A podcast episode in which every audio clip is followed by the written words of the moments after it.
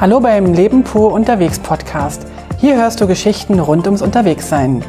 Lass uns das Kribbeln im Bauch spüren, wenn wir wieder den Rucksack packen.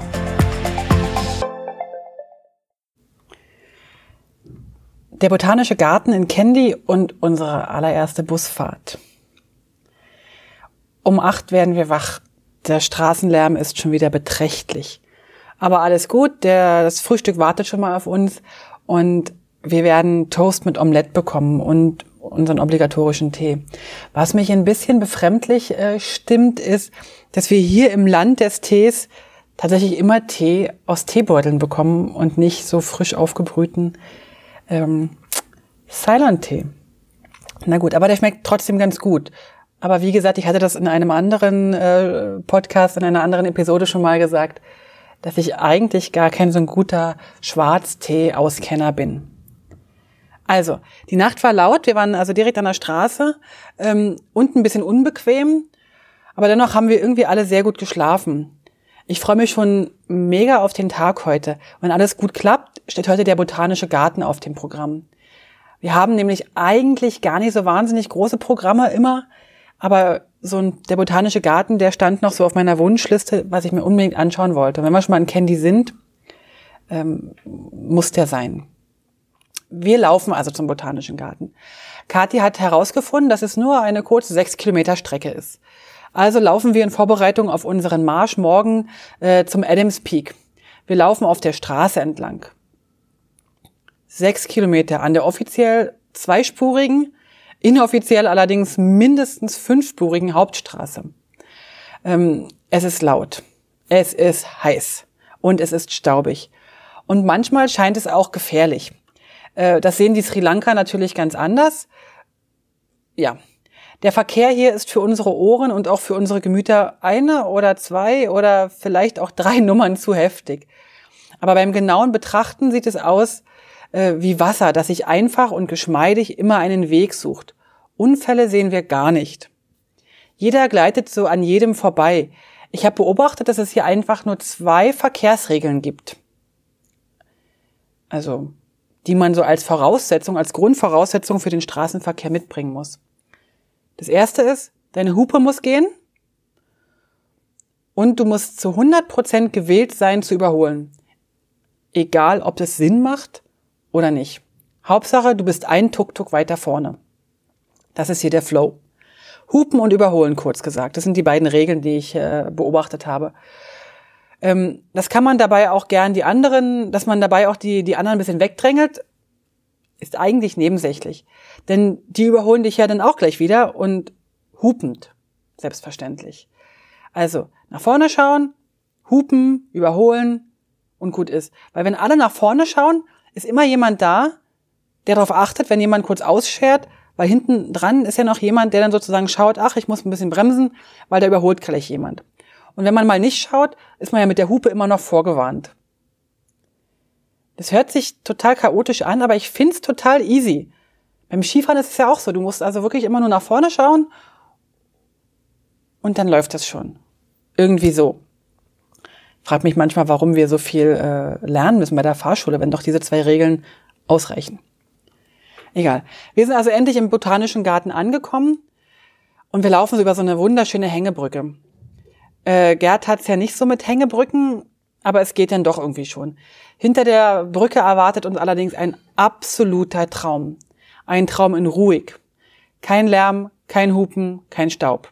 Dafür übergroße Bambusbüsche, 200-jährige Ficus benjamini, welche geschätzt sicher 20 Meter hoch sind. Ich habe keine Ahnung, wie hoch 20 Meter sind aber die sind höher als ein Einfamilienhaus, als ein Zweifamilienhaus. Ähm, und eine Baumkrone so groß wie von einem Doppelhaus. Da oben in den Kronen hängen überall Flughunde und flattern so rum. Unten an den Bäumen und an den Wurzeln sitzen so kleine Äffchen.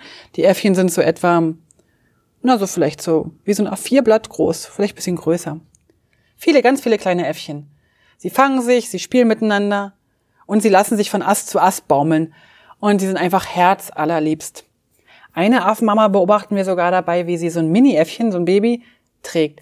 Es klammert sich so vorn an die Mama heran und das Schwänzchen von dem Baby geht sozusagen unter die Mama hindurch und dreht sich hinterm, hint, also an dem Schwanz der Mama hinten so rum wie so eine Spirale.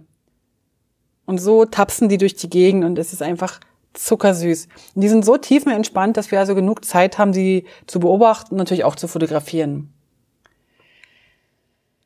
Der, äh, der botanische Garten ist scheinbar so der zweitgrößte seiner Art in Asien. Also das habe ich jetzt aus dem Reiseführer gelesen, aber ich denke, er ist auch riesig groß. Auch eigentlich ist mir egal, ob das der zweitgrößte ist, der größte, der kleinste ist egal. Er ist wunderschön. Äh, es hat wunderbare alte Bäume, welche so ineinander gewurzelt, verwurzelt sind. Also du stehst links neben dir ein Baum, rechts neben dir ein Baum und unten drunter sind die Wurzeln und dann kommt ein dritter Baum und dann gehen aber auch die Baumüberhänge wieder rein in den Boden. Also es ist wie so ein, wie so ein ähm, Wirrwarr, aber beeindruckend, aber richtig große Dinge. Man kann also auch den Wurzeln sitzen, so als Bänke. Es ist ein Traum. Wir sehen Sträucher, Palmallee, Kanonenpalmen sind lustig. Äh, die haben so riesengroße, äh, wie Kanonenkugeln hängen die da dran. Und da stand auch so ein Schild, dass man ähm, da möglichst sich nicht runterstellen soll, weil wenn die runterfallen, ja, dann macht's halt ähm, ja, das ist, glaube ich, nicht so gesund. Hm, manche Pflanzen haben wir also noch nie gesehen, total faszinierend. Alles so angeschrieben, sehr, sehr schön. Die bunten Papageien sind auch wunderschön anzusehen, jedoch nicht so zahlreich wie jetzt die Äffchen oder die Flughunde. Weiter hinten liegen faul so ein paar knöchernde oder freundlich ausgedrückt schlanke, so hellbraune Kühe mit Hörnern. Äh, kaum sind wir ein paar Meter weitergegangen, sehen wir schon wieder etwas Neues und wieder etwas Neues. Die Kamera knipst und knipst ohne Unterlass. Und als wir im Orchideenhaus ankommen, hoffe ich, wenn ich ehrlich bin, dass wir genügend Speicherplatz auf der Karte haben. Eine Orchidee ist schöner als die andere und ich fotografiere irgendwie alle. Daheim angekommen merke ich dann, dass das einfach nicht nötig gewesen wäre. Aber gut. Irgendwann treibt es uns dann in so ein Restaurant. Wir essen Sandwiches mit Omelette und äh, warten so den kurzen Regenschauer ab, der da gerade kommt und gehen dann danach weiter. Irgendwann haben wir aber es dann auch gesehen, also der ist so groß, der botanische Garten, dass man also in einem Tag das nicht alles schafft. Und wir haben auch beschlossen, dass wir ähm, ja in unserem Rhythmus das machen und irgendwann entscheiden wir, dass wir ähm, jetzt auch genug haben. Also wir gehen raus. Draußen hatten wir uns dann überlegt, wir könnten uns noch einen Tuk-Tuk nehmen, weil wir haben ja die sechs Kilometer noch wieder vor uns. Die wollten wir also nicht auf der Straße entlang laufen. Ähm, aber so richtig habe ich oder haben wir einfach keine Lust auf Verhandeln. Ich finde, wenn ich ehrlich bin, ist Verhandeln hier ziemlich anstrengend. Ich weiß, das gehört dazu, aber ich weiß auch, es ist nicht meins. Also Verhandeln ist eh einfach nicht so unser Ding. Wir laufen ein Stück und steigen dann in den Bus ein. Da ist so ein, so ein öffentlicher Bus. Partymusik in voller Lautstärke, wum, wum, wum. Wir fahren wirklich echt für ein Apfel und ein Ei. Nur ein paar Stationen und sind dann dankbar, die ganze Strecke nicht wieder zu Fuß laufen zu müssen.